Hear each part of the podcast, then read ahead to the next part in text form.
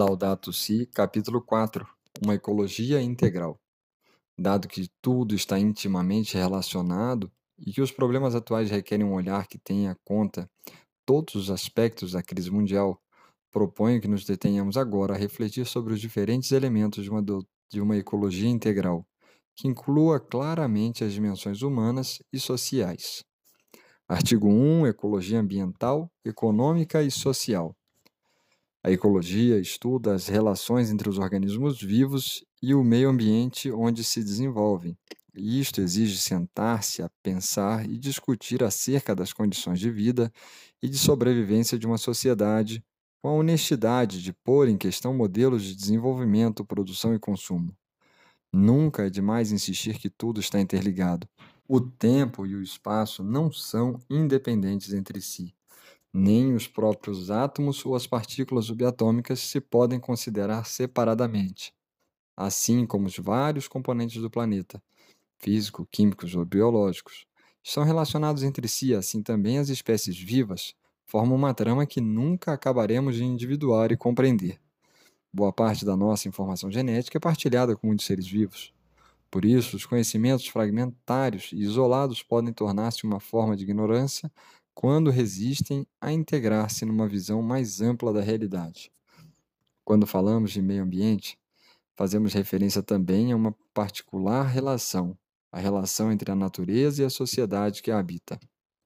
Isto impede-nos de considerar a natureza como algo separado de nós ou como uma mera moldura da nossa vida. Estamos incluídos nela, somos parte dela e compenetramos-nos. As razões pelas quais um lugar se contamina exigem uma análise do funcionamento da sociedade, de sua economia, de seu comportamento, de suas maneiras de entender a realidade. Dado uma amplitude das mudanças, já não é possível encontrar uma resposta específica e independente para cada parte do problema. É fundamental buscar soluções integrais, que considerem as interações dos sistemas naturais entre si e com os sistemas sociais. Não há duas crises separadas, uma ambiental e outra social, mas uma única e complexa crise socioambiental. As diretrizes para a solução requerem uma abordagem integral para combater a pobreza, devolver a dignidade aos excluídos e, simultaneamente, cuidar da natureza. Devido à quantidade e variedade de elementos a ter em conta na hora de determinar o impacto ambiental de um empreendimento concreto, torna-se indispensável dar aos pesquisadores um papel preponderante e facilitar a sua interação com uma ampla liberdade acadêmica. Esta pesquisa constante deveria permitir reconhecer também como as diferentes criaturas se relacionam, formando aquelas unidades maiores que hoje chamamos ecossistema. Temos-los em conta não só para determinar qual é o seu uso razoável, mas também porque possui um valor intrínseco, independente de tal uso. Assim como cada organismo é bom e admirável em si mesmo pelo fato de ser uma criatura de Deus, o mesmo pode-se dizer do conjunto harmônico de organismos num determinado espaço, funcionando como um sistema. Embora não tenhamos consciência disso, dependemos desse conjunto para a nossa própria existência. Convém recordar que os ecossistemas intervêm na retenção de dióxido de carbono, na purificação da água, na contraposição a doenças e pragas, na composição do solo, na descomposição dos resíduos e muitíssimos outros serviços que esquecemos ou ignoramos. Quando se dão conta disso, muitas pessoas voltam a tomar consciência de que vivemos e agimos a partir de uma realidade que nos foi previamente dada, que é anterior às nossas capacidades e à nossa existência. Por isso, quando se fala de uso sustentável, é preciso incluir sempre uma consideração sobre a capacidade regenerativa de cada ecossistema nos seus diversos setores e aspectos. Além disso, o crescimento econômico tende a gerar automatismos e a homogeneizar a fim de simplificar os processos e reduzir os custos. Por isso, é necessária uma ecologia econômica capaz de induzir a considerar a realidade de forma mais ampla, com efeito, a proteção do meio ambiente deverá constituir parte integrante do processo de desenvolvimento e não poderá ser considerada isoladamente. mas, ao mesmo tempo, torna-se atual a necessidade imperiosa do humanismo, que faz apelo aos distintos saberes, incluindo o econômico, para uma visão mais integral e integradora. Hoje, a análise dos problemas ambientais é inseparável da análise dos contextos humanos, familiares, laborais, urbanos e da relação de cada pessoa consigo mesma, que gera um modo específico de se relacionar com os outros e com o meio ambiente. Há uma interação entre os ecossistemas e entre os diferentes mundos de referência social, e assim se demonstra mais uma vez que todo o todo é superior à parte. Se tudo está relacionado, também o estado de saúde das instituições de uma sociedade tem consequências no ambiente né, e na qualidade de vida humana. Toda lesão da solidariedade e da amizade cívica provoca danos ambientais. Neste sentido, a ecologia social é necessariamente institucional e progressivamente alcança as diferentes dimensões, que vão desde o grupo social primário, a família, até a vida internacional, passando pela comunidade local e a nação. Dentro de cada um dos níveis sociais e entre eles desenvolvem-se as instituições que regulam as relações humanas. Tudo o que as danifica comporta efeitos nocivos, como a perda da liberdade, a injustiça e a violência. Vários países são governados por um sistema institucional precário, à custa do sofrimento do povo e para o benefício daqueles que lucram com esse estado de coisas tanto dentro da administração do Estado, como nas diferentes expressões da sociedade civil, ou nas relações dos habitantes entre si, registram-se com demasiada frequência comportamentos ilegais. As leis podem estar redigidas de forma correta, mas muitas vezes permanecem letra morta. Poder-se assim esperar que as legislações e as normativas relativas ao meio ambiente sejam realmente eficazes? Sabemos, por exemplo, que países dotados de uma legislação clara sobre a proteção das florestas continuam a ser testemunhas mudas de sua frequente violação. Além disso, o que acontece numa região influi diretamente ou indiretamente nas outras regiões. Assim, por exemplo, o consumo de droga nas sociedades opulentas provoca uma constante ou crescente procura pelo produto que provém de regiões empobrecidas onde se corrompem comportamentos, se destroem vidas e se acaba por degradar o meio ambiente. Artigo 2 Ecologia cultural. A par do patrimônio natural, encontra-se igualmente ameaçado um patrimônio histórico, artístico e cultural. Faz parte da identidade comum de um lugar, servindo de base para construir uma cidade habitável. Não se trata de destruir e criar novas cidades hipoteticamente mais ecológicas, onde nem sempre resulta desejável viver. É preciso integrar a história, a cultura e a arquitetura de um lugar, salvaguardando a sua identidade original. Por isso, a ecologia envolve também o cuidado das riquezas culturais da humanidade, no seu sentido mais amplo. Mais diretamente, pede que se preste atenção às culturas locais, quando se analisam questões relacionadas com o meio ambiente, fazendo dialogar a linguagem técnico-científica com a linguagem popular. É a cultura entendida não só como os monumentos do passado, mas especialmente no seu sentido vivo, dinâmico e participativo, que não se pode excluir na hora de repensar a relação do ser humano com o meio ambiente.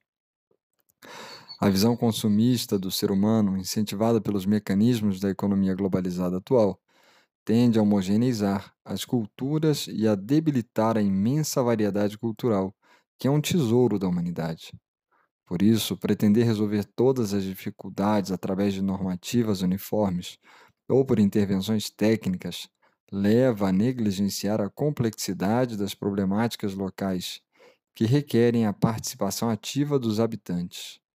Os novos processos em gestação nem sempre se podem integrar dentro de modelos estabelecidos do exterior, mas hão de ser provenientes da própria cultura local. Assim como a vida e o mundo são dinâmicos, assim também o cuidado do mundo deve ser flexível e dinâmico. As soluções meramente técnicas correm risco de tomar em consideração sintomas que não correspondem às problemáticas mais profundas. É preciso assumir a perspectiva dos direitos dos povos e das culturas, dando assim provas de compreender que o desenvolvimento de um grupo social supõe um processo histórico no âmbito de um contexto cultural e requer constantemente o protagonismo dos atores sociais locais a partir da sua própria cultura. Nem mesmo a noção de qualidade de vida se pode impor, mas deve ser entendida dentro do mundo de símbolos e hábitos próprios de cada grupo humano. Muitas formas de intensa exploração e degradação do meio ambiente podem esgotar não só os meios locais de subsistência, mas também os recursos sociais que consentiram um modo de viver que se sustentou durante longo tempo, uma identidade cultural e um sentido de existência e da convivência social. O desaparecimento de uma cultura pode ser tão ou mais grave do que o, desaparecimento de uma espécie animal ou vegetal. A imposição de um estilo hegemônico de vida ligado a um modo de produção pode ser tão nocivo como a alteração de ecossistemas.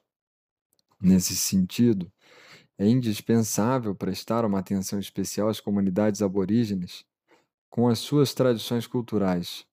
Não são apenas uma minoria entre outras, mas devem tornar-se os principais interlocutores, especialmente quando se avança com grandes projetos que afetam os seus espaços.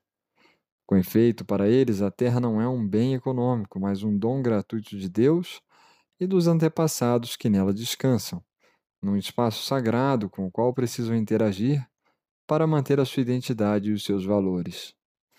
Eles, quando permanecem nos seus territórios, são quem melhor os cuida. Em várias partes do mundo, porém, são objetos de pressões para que abandonem suas terras e as deixem livres para projetos extrativos e agropecuários que não prestam atenção à degradação da natureza e da cultura. Artigo 3 Ecologia da vida cotidiana. Para se poder falar de um autêntico progresso, será preciso verificar que se produza uma melhoria global na qualidade de vida humana. Isto implica analisar o espaço onde as pessoas transcorrem a sua existência. Os ambientes onde vivemos influem sobre a nossa maneira de ver a vida, sentir e agir. Ao mesmo tempo, no nosso quarto, na nossa casa, no nosso lugar de trabalho e no nosso bairro, usamos o ambiente para exprimir, exprimir a nossa identidade. Esforçamos-nos por adaptar ao ambiente, e quando este aparece desordenado, caótico ou cheio de poluição visiva ou acústica, o excesso de estímulos põe à prova nossas tentativas de desenvolver uma identidade integrada e feliz.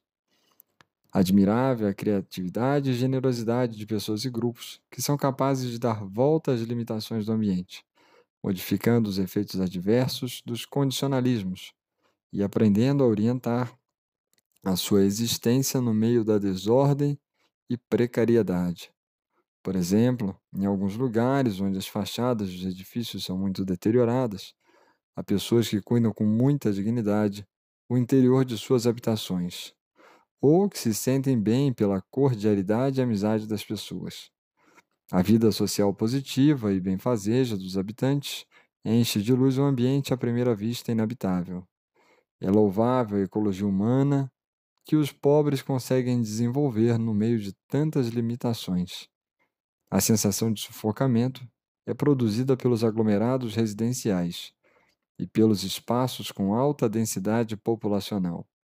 É contrastada se se desenvolvem calorosas relações humanas de vizinhança, se se criam comunidades, se as limitações ambientais são compensadas na interioridade de cada pessoa que se sente inserida numa rede de comunhão e pertença. Deste modo, qualquer lugar deixa de ser um inferno e torna-se o contexto de uma vida digna.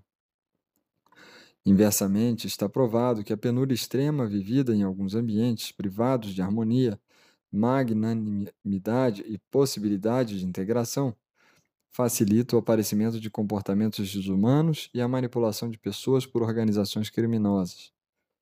Para os habitantes de bairros periféricos muito precários, a experiência diária de passar da superlotação ao anonimato social que se vive nas grandes cidades pode provocar uma sensação de desenraizamento que favorece comportamentos antissociais e violência.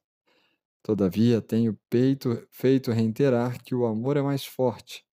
Muitas pessoas nessas condições são capazes de tecer laços de pertença e convivência que transformam a superlotação numa experiência comunitária, onde se derrubam os muros do eu e superam as barreiras do egoísmo.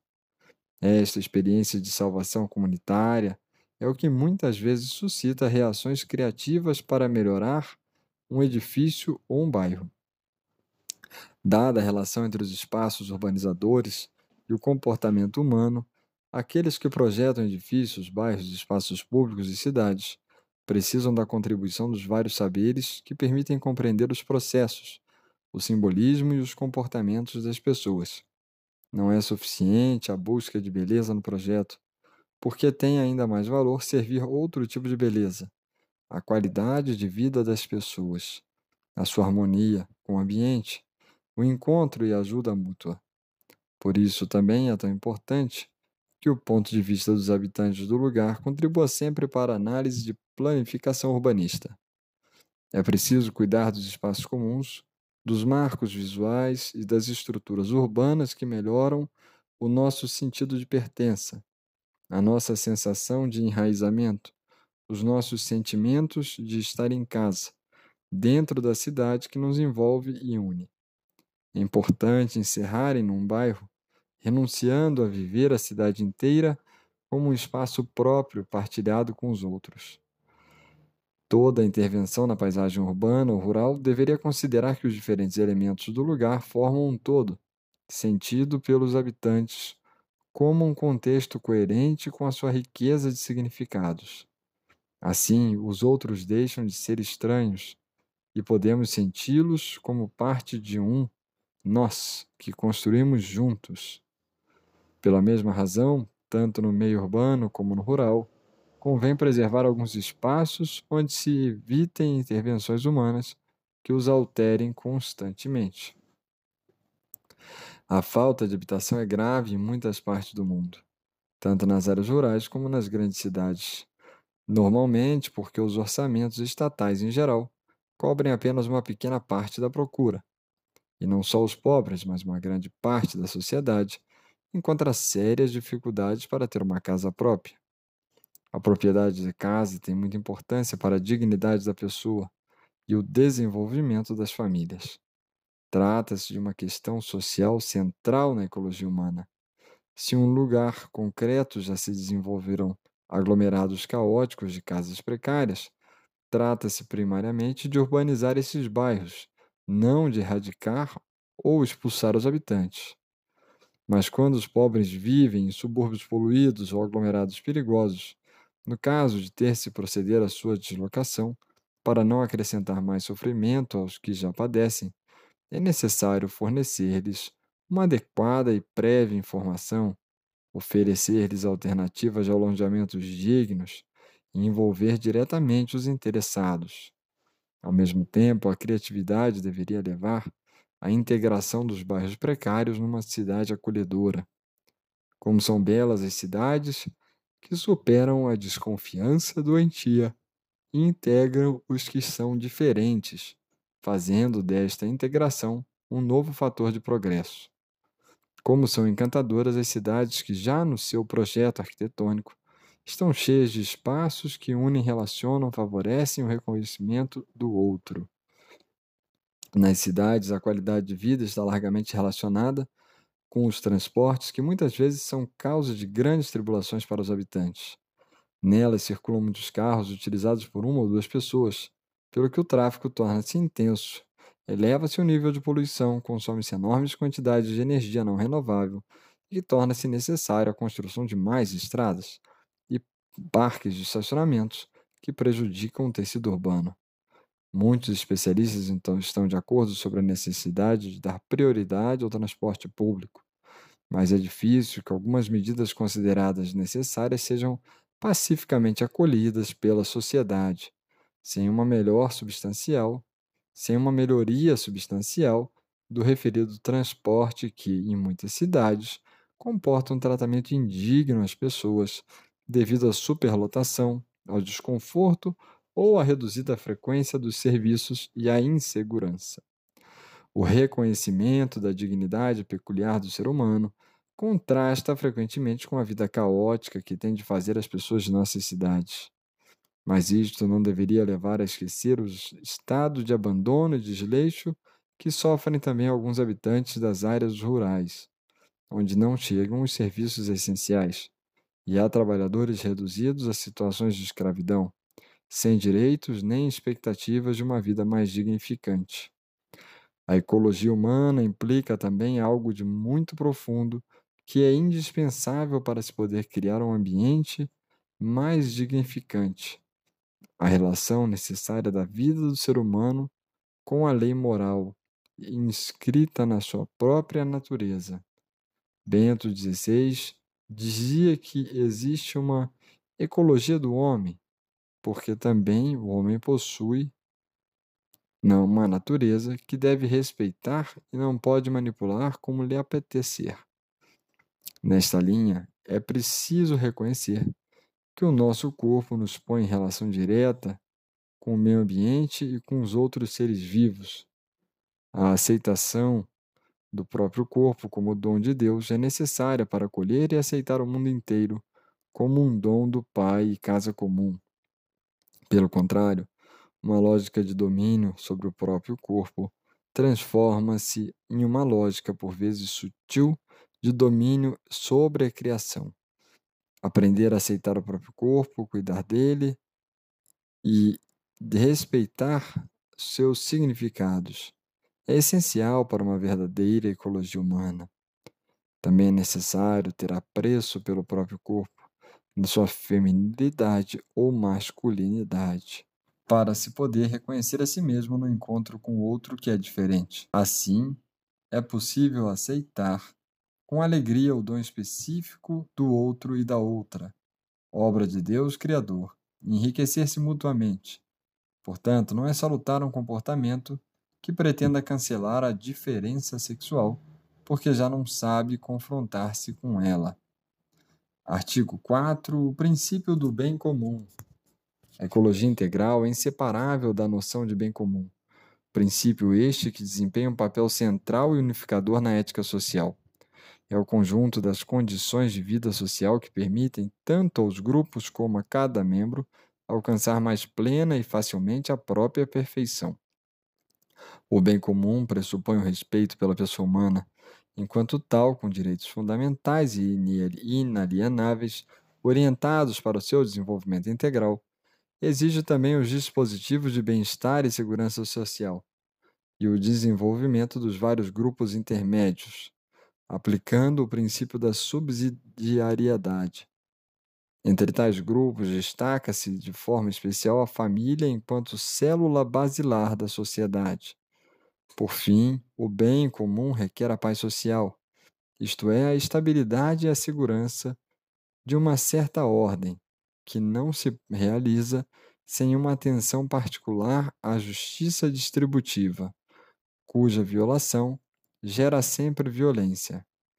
Toda a sociedade, nela especialmente o Estado, tem a obrigação de defender e promover o bem comum. Nas condições atuais da sociedade mundial, onde há tantas desigualdades e são cada vez mais numerosas as pessoas descartadas, privadas dos direitos humanos fundamentais, o princípio do bem comum torna-se imediatamente, como consequência lógica e inevitável, um apelo à solidariedade e uma opção preferencial pelos mais pobres. Esta opção implica tirar as consequências do destino comum dos bens da terra, mas, como procurei mostrar na exortação apostólica Evangelho Gaudium, exige, acima de tudo, contemplar a imensa dignidade do pobre à luz das mais profundas convicções de fé. Basta observar a realidade para compreender que hoje esta opção é uma exigência ética fundamental para a efetiva realização do bem comum. Artigo 5. A justiça intergeracional. A noção de bem comum engloba também as gerações futuras.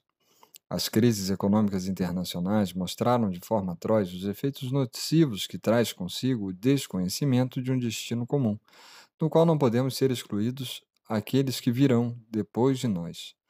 Já não se pode falar do desenvolvimento sustentável sem uma solidariedade intergeracional, quando pensamos na situação em que se deixa o planeta às gerações futuras. Entramos noutra lógica, a do dom gratuito que recebemos e comunicamos. Se a terra nos é dada, não podemos pensar apenas em, a partir de um critério utilitarista de eficiência e produtividade para lucro individual. Não estamos a falar de uma atitude opcional, mas de uma questão essencial de justiça, pois a terra que recebemos pertence também àqueles que hão de vir. Os bispos de Portugal exortaram a assumir este dever de justiça. O ambiente situa-se na lógica de recepção. É um empréstimo que cada geração recebe e deve transmitir à geração seguinte. Uma ecologia integral possui esta perspectiva ampla. Que tipo de mundo queremos deixar a quem vai suceder-nos, as crianças que estão a crescer? Esta pergunta não toca apenas o meio ambiente de maneira isolada porque não se pode pôr a questão de forma fragmentária, quando nos interrogamos acerca do mundo que queremos deixar. Referimos-nos, sobretudo, à sua orienta orientação geral, no seu sentido e aos seus valores. Se não pulsa nelas essa pergunta de fundo, não creio que as nossas preocupações ecológicas possam alcançar efeitos importantes. Mas se essa pergunta é posta com coragem, leva-nos inexoravelmente a outras questões muito diretas. Com que finalidade passamos por esse mundo? Para que viemos a esta vida? Para que trabalhamos e lutamos? Que necessidade tem de nós essa terra? Por isso, já não basta dizer que devemos preocupar-nos com as gerações futuras. Exige-se ter consciência de que é a nossa própria dignidade que está em jogo. Somos nós os primeiros interessados em deixar um planeta habitável para a humanidade que nos vai suceder. Trata-se de um drama para nós mesmos, porque isso chama em causa o significado da nossa passagem por essa terra. As previsões catastróficas já não se podem olhar com desprezo e ironia. As próximas gerações poderíamos deixar demasiadas ruínas, desertos e lixo. O ritmo de consumo, desperdício e alterações do meio ambiente superou de tal maneira as possibilidades do planeta que o estilo de vida atual, por ser insustentável, só pode desembocar em catástrofes, como aliás já está a acontecer periodicamente em várias regiões. A atenuação dos efeitos do desequilíbrio atual depende do que fizermos agora, sobretudo se pensarmos na responsabilidade que nos atribuirão aqueles que deverão suportar as piores consequências. A dificuldade em levar a sério este desafio tem a ver com a deterioração ética e cultural que acompanha a deterioração ecológica.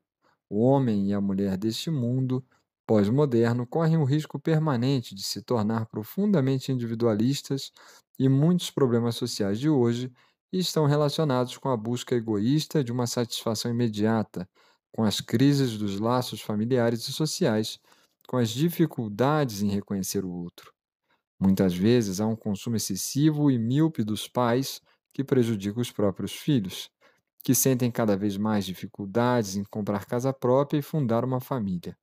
Além disso, esta falta de capacidade para pensar seriamente nas futuras gerações está ligada com a nossa incapacidade de alargar o horizonte das nossas preocupações e pensar naqueles que permanecem excluídos do desenvolvimento.